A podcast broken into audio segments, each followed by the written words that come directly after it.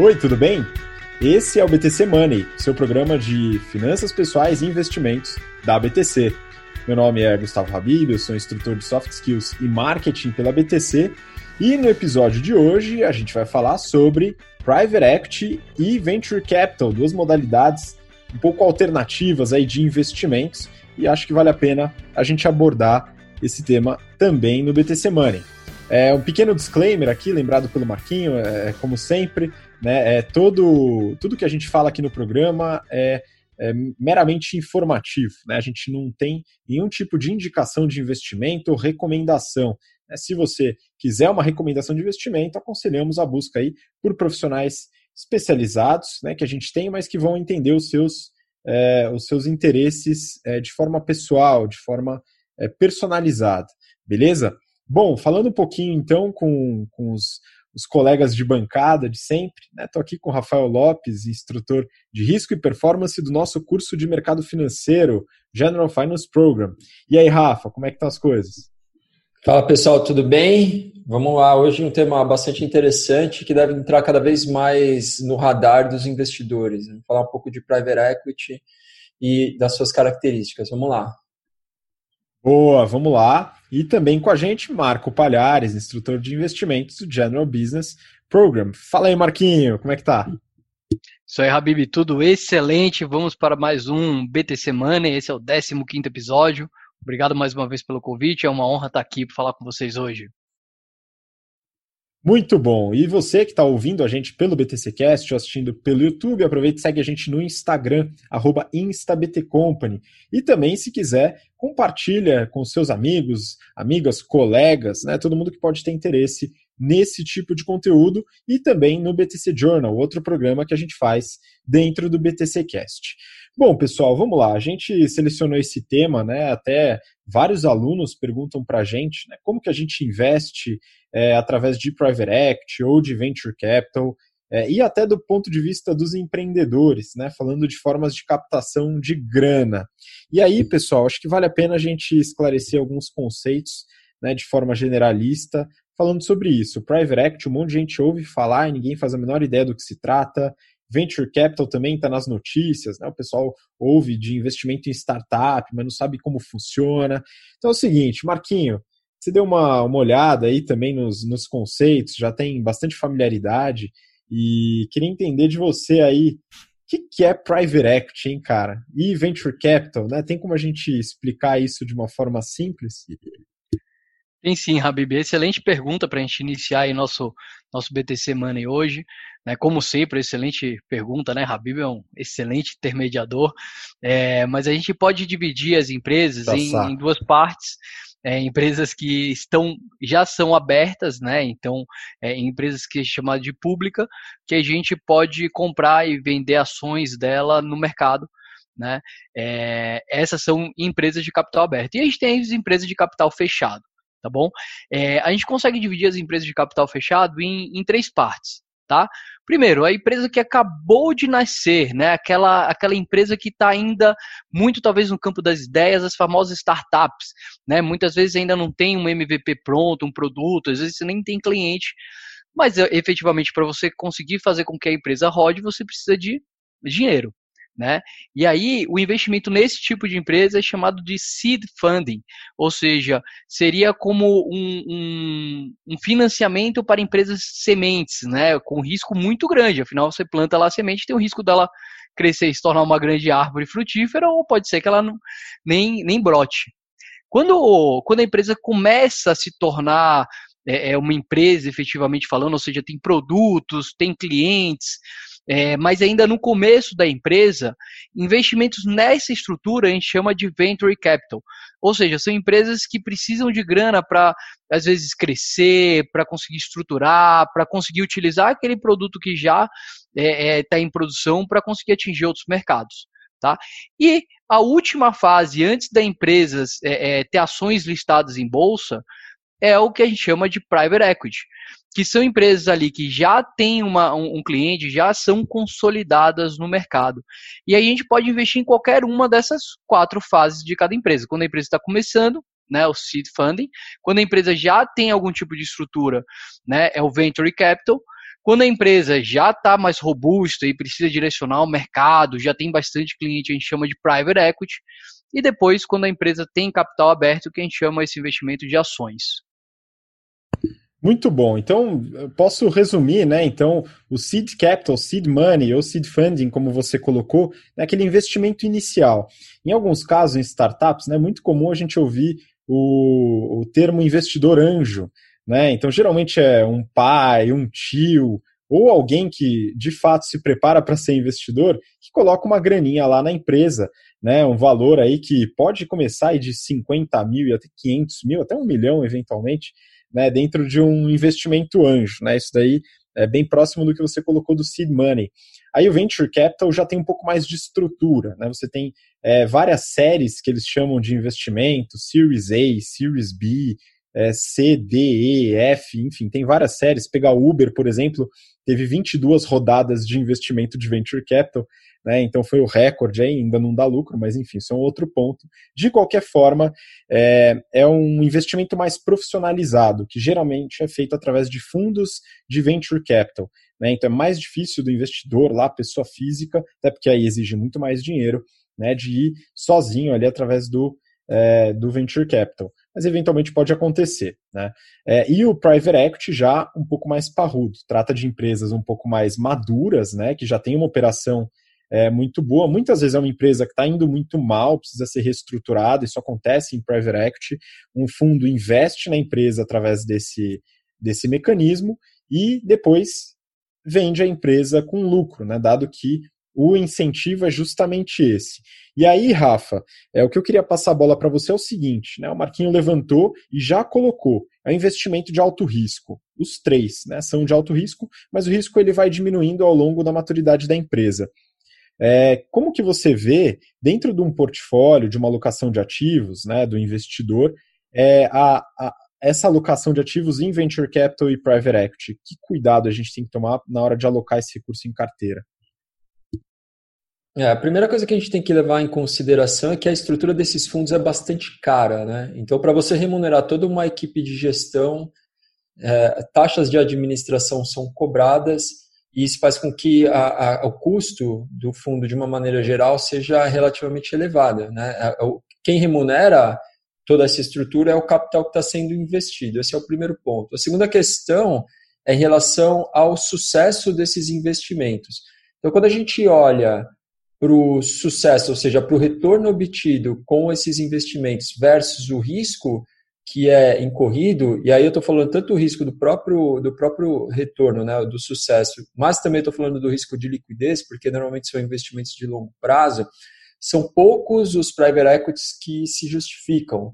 Quando a gente olha para todas as alternativas que a gente tem de investimentos, é difícil a gente achar um private equity que, que gere um retorno que justifique o risco que a gente corre quando a gente coloca, é, quando a gente faz investimentos nesse tipo de, de ativo ou de classe. Tá? É, um terceiro ponto bastante importante que a gente tem que mencionar aqui tem relação com o que está acontecendo no mundo. Então, hoje, quando um investidor se propõe a construir a sua carteira de investimentos, ele se depara com taxas na renda fixa que são extremamente baixas e com mercados acionários que já estão bastante caros, né? principalmente os mercados desenvolvidos. A gente acabou de, de passar por um bull market nos Estados Unidos e Europa de mais de 10 anos. Houve uma correção, mas os, os ativos lá já estão se valorizando de novo. Eles estão, sei lá, 10, entre 10% e 15% dos picos. Não está barato. Isso faz com que o investidor, ele, de alguma maneira, fique com menos opções de investimentos.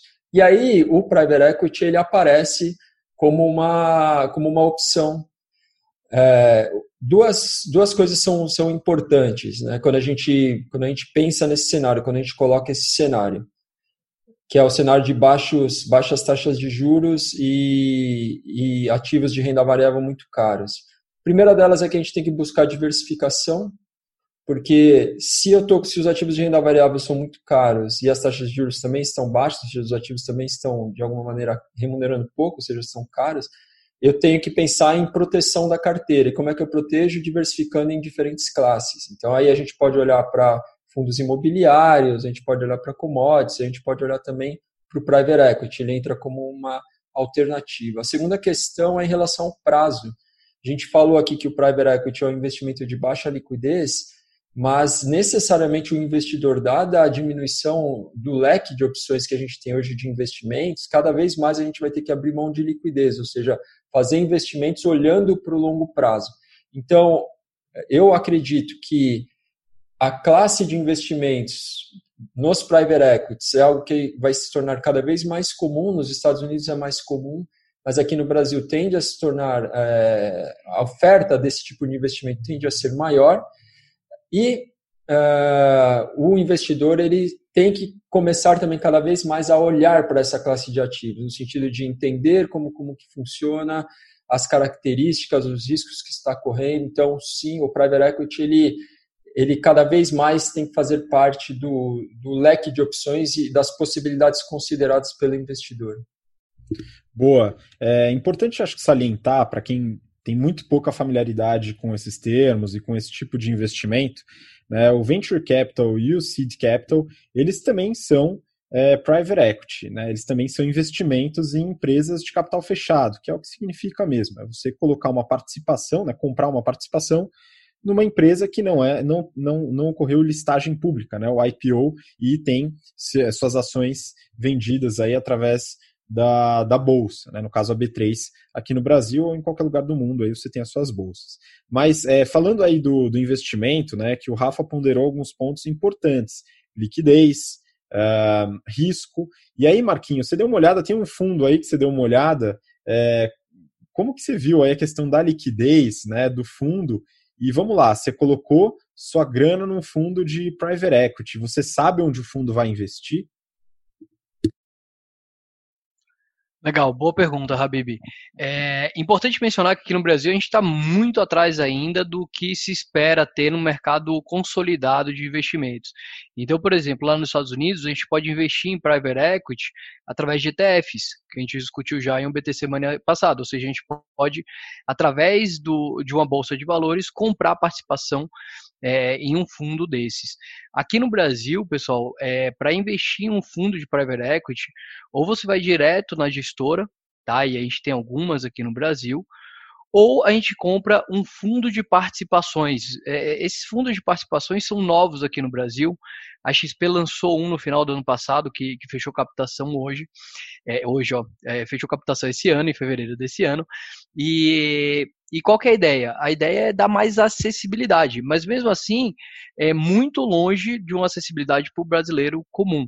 Tá? Então, por exemplo, esse próprio da XP, é, o investimento mínimo é de 150 mil reais e precisa ser um investidor qualificado, ou seja, ter mais de um milhão de reais é, investidos.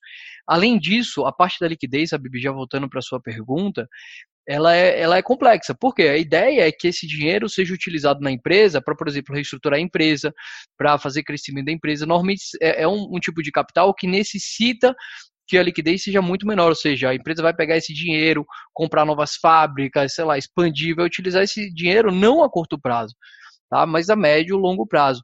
Então, a liquidez de, dos private equities tendem a ser é, é, muito menores do que, por exemplo, o investimento em ação que eu posso simplesmente vender lá no mercado secundário. Especificamente da XP, pessoal, o, a liquidez dele é a partir de dois anos.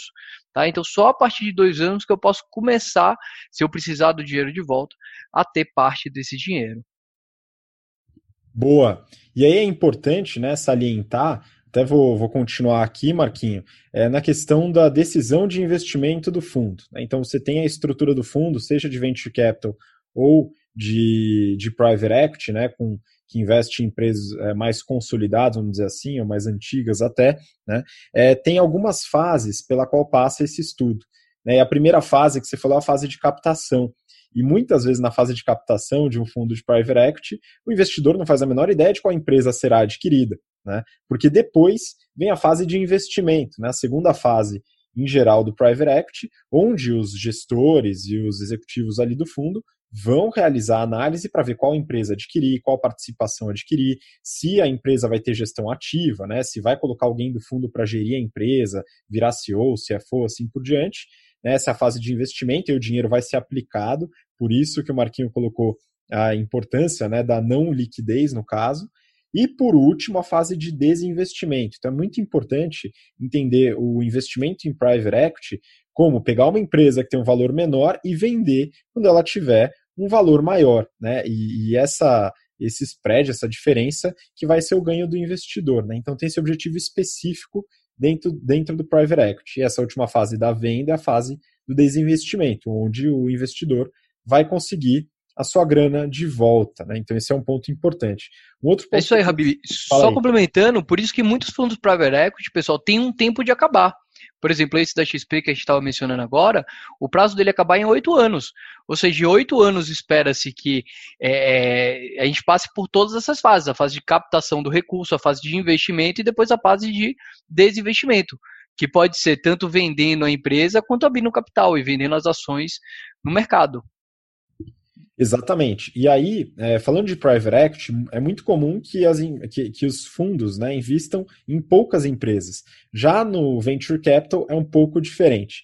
Dada a, a, o aumento do risco, né, para a empresa ainda estar tá se desenvolvendo e ser meio que um tiro no escuro muitas vezes, boa parte dos fundos de venture capital investem em dezenas ou centenas de empresas para justamente diluir esse risco, no movimento aí que a gente pode falar que ele vai investir em 100 empresas, 99 quebram, mas uma vai conseguir retomar aí o, o investimento de forma razoável. Né? Então tem essa característica também. E aí eu queria passar a bola para o Rafa, né? um ponto importante, a gente tem alguns alunos e alunas nos nossos cursos que têm interesse em empreender. Né? Então eles querem construir sua startup, desenvolver sua ideia e vão precisar de financiamento através desses investimentos, né? de seed capital ou de é, venture capital, né, que são tipos aí de investimentos privados de private equity. É, Rafa, é, que opções né, o, o empreendedor tem para receber essa grana para desenvolver seu negócio e que análise ele vai ter que fazer mais ou menos aí para esse público que quer empreender e precisa desse tipo de captação? É, quem quer empreender e tem uma ideia na cabeça, tem, pode fazer, pode buscar os chamados angel investors, né, que são aqueles é, investidores que, especializados ou que, que têm um recurso destinado para fazer alocação em negócios que são promissores.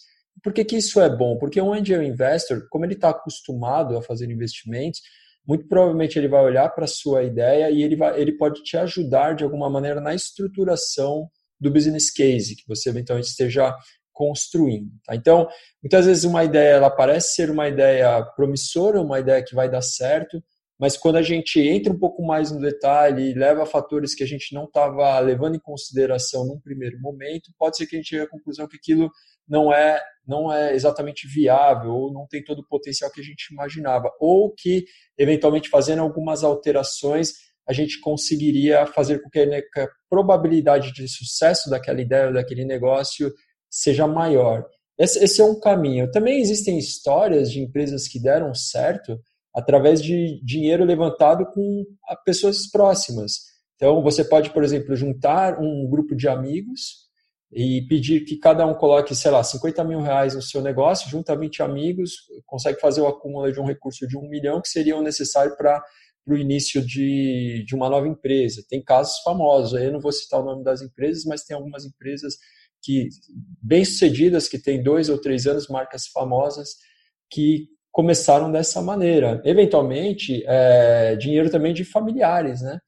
É, pai, tios, alguém que, que tenha um, um recurso um pouco maior e que esteja disposto, eventualmente, a participar num negócio de risco também seria, um, seria uma opção. É, obviamente, teria que haver a constituição de uma empresa, um CNPJ, toda, toda a parte legal, e o negócio, e, aí o aporte né, dessas pessoas que teriam que necessariamente entrar como sócios, aí também é, é importante, seria importante pensar na estrutura societária, quanto cada um ia ter de participação, como eventualmente os lucros depois seriam repartidos, que é um ponto fundamental, qualquer negócio que está começando, pensar nas regras societárias para que não haja nenhum problema lá na frente. Então, tendo isso tudo amarrado e você conseguindo levantar o recurso, são os primeiros passos para que o, o negócio é, seja iniciado, né? Ponto de partida.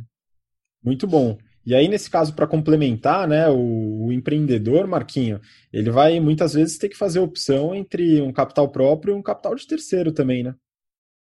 Com certeza, né? É, então, é, quando você está é, começando lá em uma empresa, ou você usa seu dinheiro próprio, ou você pega né, de alguém.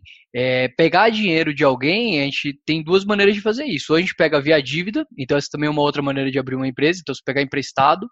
Lá nos Estados Unidos eles fazem muito isso, eles hipotecam a casa, né, pegam dinheiro e, e vai que vai, e abre o, o business. Né? É, tem um famoso friend and family, né? Então, cara, pede pra, pra galera que você conhece, vamos lá, todo mundo é, é, dá um pouquinho. Hoje em dia tem o famoso também crowdfunding, né, Habib? Então você, você abre lá um, crowdfunding na, na internet, alguma dessas plataformas e consegue é, é, viabilizar é, esse tipo de, de, situação. Eu tenho uma, uma situação pessoal, eu já tentei abrir uma startup, né? A gente ficou trabalhando nela durante eu e um sócio durante quase seis meses, até que a gente deixou ela bem estruturadinha e a gente foi procurar esse tal desse investidor anjo né? É, que tinha o objetivo não só de dar o input de grana, né? Mas também dar aquilo que você falou, Habib, do investidor anjo, que é um pouquinho trazer um pouquinho da experiência, um pouquinho do know-how, trazer um pouquinho da rede de contatos do investidor anjo, né? É, foi muito bom é, é, é, achar esse investidor anjo, né? É, quer dizer, foi ruim, ruim porque a gente viu que nossa ideia não ia para frente de jeito nenhum, mas foi bom porque a gente viu que essa ideia não ia para frente e aí permitiu que a gente focasse os esforços em outra coisa, né? É, além disso, é, não é isso, dinheiro próprio, empréstimo, Forgot Friends, Friend and Family, ou efetivamente pegar dinheiro aí de um desses private equity, seja o venture capital, seja um investidor anjo para seed capital, ou se a empresa for maiorzinha, né, um, um private equity efetivamente falando. Pois é, eu, eu queria complementar, acho que é importante o investidor, né, a gente aqui voltando a visão para o lado do, da pessoa que quer investir num negócio, que quer ter eventualmente algum ganho com o crescimento dessa empresa, seja startup, seja uma empresa um pouco mais madura, né?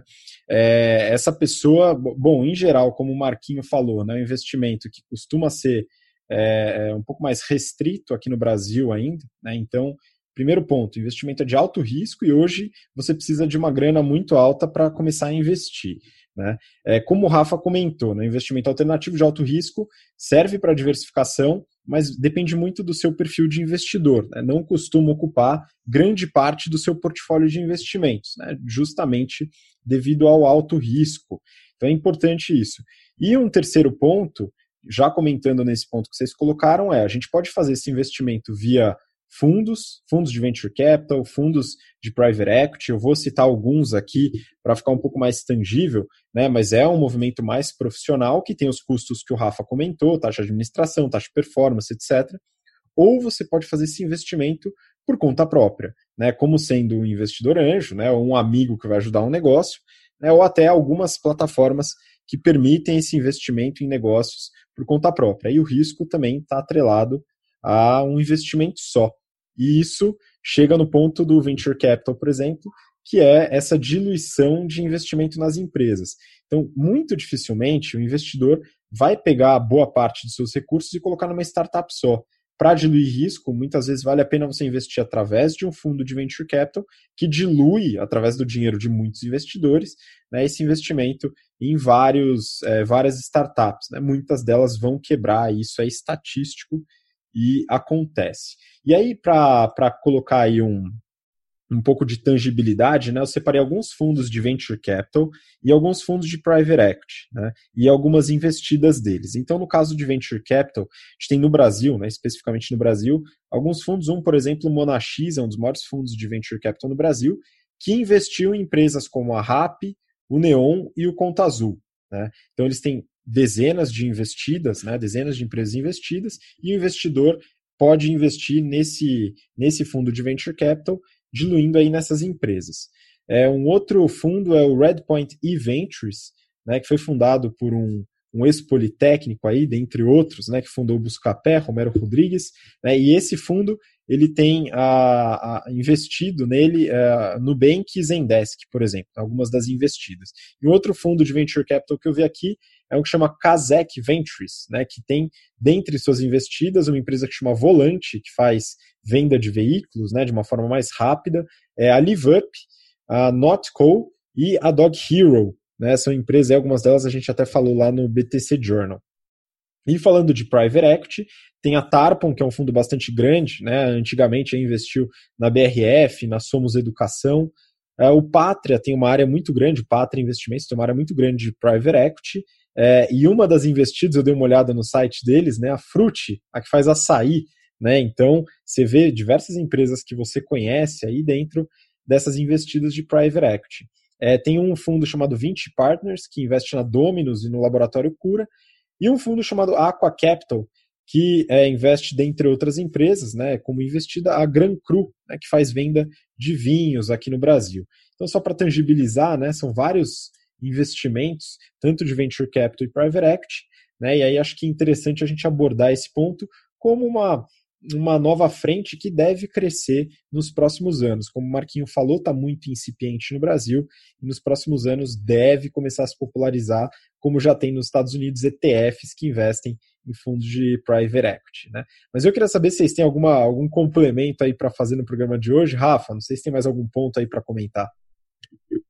Rapidamente, é só importante lembrar que esse tipo de investimento é destinado a investidores qualificados que pela CVM é, são investidores que possuem pelo menos um milhão de reais investidos, ou seja, um milhão de reais em patrimônio é, líquido, patrimônio financeiro, não posso considerar casa, ou apartamento, sítio, não, nada disso. É só o que você tem no banco e investido em ativos financeiros. Pelo menos um milhão para que seja um investidor elegível ao investimento nessa classe de ativos. De resto, um, foi um prazer participar de mais esse programa e espero vocês na próxima, pessoal, no próximo episódio. Um grande abraço para todo mundo. Valeu, Rafa, obrigado. Tenho certeza que todo mundo que está ouvindo aqui busca um dia ser um investidor qualificado, né? Importante. É, só recomendo aqui que é, é, promessas de dinheiro fácil, né? Principalmente com características triangulares ou piramidais podem ser um belo tiro no pé para esse caminho. Né? O trabalho é sempre o melhor caminho. Marquinho, você tem algum ponto, alguma consideração final aí? Eu tenho uma dúvida, Habib. É, um outro fundo de private que a gente, que a gente fala bastante lá no, no BTC Journal é um, o, o tal do SoftBank, né? o Vision Fund. Se você pudesse investir nele, né? Se tivesse ETFs do SoftBank aqui no Brasil hoje, você investiria nele? De forma alguma, meu querido Marco, não investiria de jeito nenhum, né? Porque esse aí eu não acredito que vai ter vida longa. Mas é, é muito bom que você tenha colocado, né? A gente tem isso o dia inteiro, né? Na, na nossa, na nossa cola, o Vision Fund, né? Fundo de venture capital do SoftBank, né, que realiza diversos investimentos, dentre eles investimentos de risco em venture capital, é o fundo que investiu em WeWork, Uber, é, e aqui no Brasil investiu em algumas empresas, inclusive o Banco Inter, né, que é um investimento que não é de venture capital private equity, né, ações aí, mas investiu em várias empresas, tanto no Brasil como fora do Brasil, mas definitivamente não investiria não. É isso aí, Habib. É, então, finalizando, é, agradecendo, né? Obrigado você que ouviu, assistiu até aqui e até o próximo BTC Money. Muito obrigado, Marquinho, Rafa, valeu. Obrigado você que ouviu a gente ou assistiu até agora. De novo, peço aí para seguir a gente no Instagram, instabtcompany, a gente fala dos episódios, os resumos, né, traz um pouquinho mais de conteúdo é, específico dentro da plataforma e a gente se vê na próxima semana. Um grande abraço, até lá, tchau, tchau.